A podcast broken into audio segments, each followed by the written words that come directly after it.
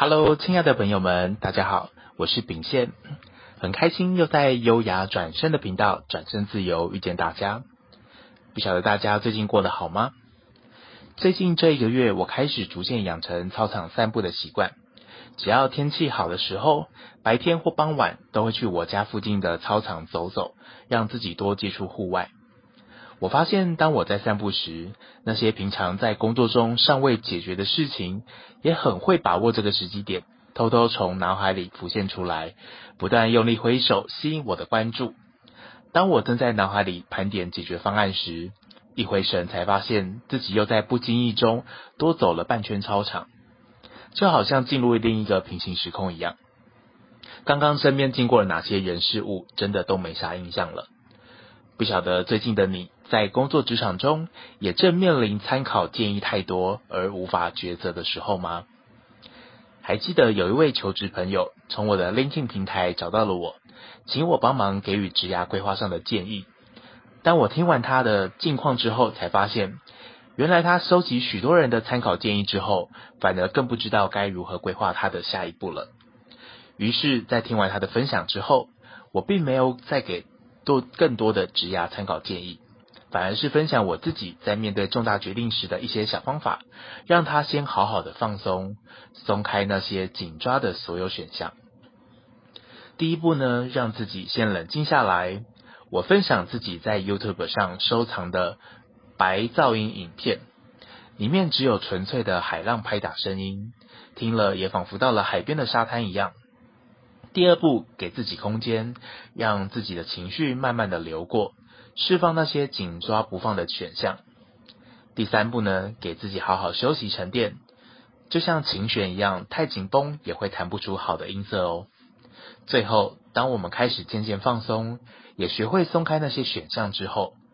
突然，真的会有一种直觉出现，灵光一闪的感觉来帮助我们哦。说到灵光一闪，秉宪也突然想到一个很棒的私房景点，想和大家分享。由于我大学研究所都在彰化念书，因此时常会假日会和同学去附近的王宫渔港游玩吃海鲜。不晓得大家有去过这个地方吗？每年的五六月夏天正是采蚵的季节。在王宫渔港，你会发现一个很神奇的画面，就是会看到一台台的三轮铁牛车，后面载着游客，行走在海水之中。还记得我第一次在岸边看到这个景象，真的觉得非常不可思议。电动三轮车竟然可以行走在海水上。当时我和同学也坐上预约好的三轮铁牛车，慢慢开往海水中央，心情真的很复杂，心想完了。等会会不会在海水中边游泳边踩磕吧？也没有多带准备的裤子啊衣服。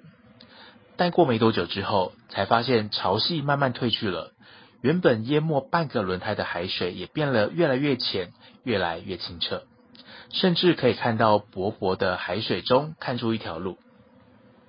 没错，这正是退潮之后才会出现的道路哦。而这些三轮铁牛车也正扎扎实实的开在这些神奇的道路上。接着完全退潮之后，就会看见所有的大朋友、小朋友开心的拿着准备好的桶子、铲子，开始寻找鲜蚵、蛤蜊，还有可爱的潮间小螃蟹。有时候会露出两个小眼睛来。我们在职场中面临各种四面八方来的建议，当参考资讯越来越多，无法做抉择的时候。就好像这个渔港的浪潮一般，一波一波的浪从四面八方的涌入。此时，我们正开着三轮铁牛车贸然下水，想要去采蚵的时候，可能会是件危险的事情哦，因为我们无法认出眼前的那条路。此时呢，或许我们可以学学采科阿北的精神，观察每天的潮汐，在涨潮时，我们学会耐心等待，即便风浪再大，海浪一波一波的来。我们也愿意等待那一天中的几个小时，接受大自然的安排，等待海水慢慢退去之后，那条采科的道路就会自动清晰地浮现出来哦。像我自己在工作中面临到重大的决定，或是需要选择的时候，往往都会给予自己放松等待的时间。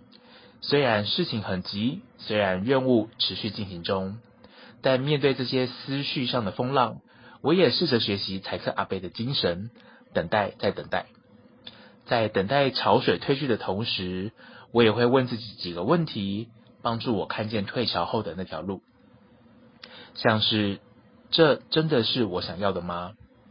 我对这个选择有 feel 有感觉吗？是一时的冲动而已，还是真的一提到这件事情就会有莫名的兴奋感？那如果这个机会没了，我没有把握到，会不会觉得很可惜？当我自己反复问这些问题的时候，内心真的好像会浮现那条属于我们自己的采课道路的。最后，在这个夏日将至的五到六月，秉宪也想邀请大家有机会和家人去一趟王宫渔港，到户外大自然一起体验看看这个神奇的采课之旅吧。很开心又可以分享我的职场小故事给大家。喜欢我们优雅转身的频道，转身自由，记得关注订阅我们的 Podcast。我是秉宪，我们下次见喽。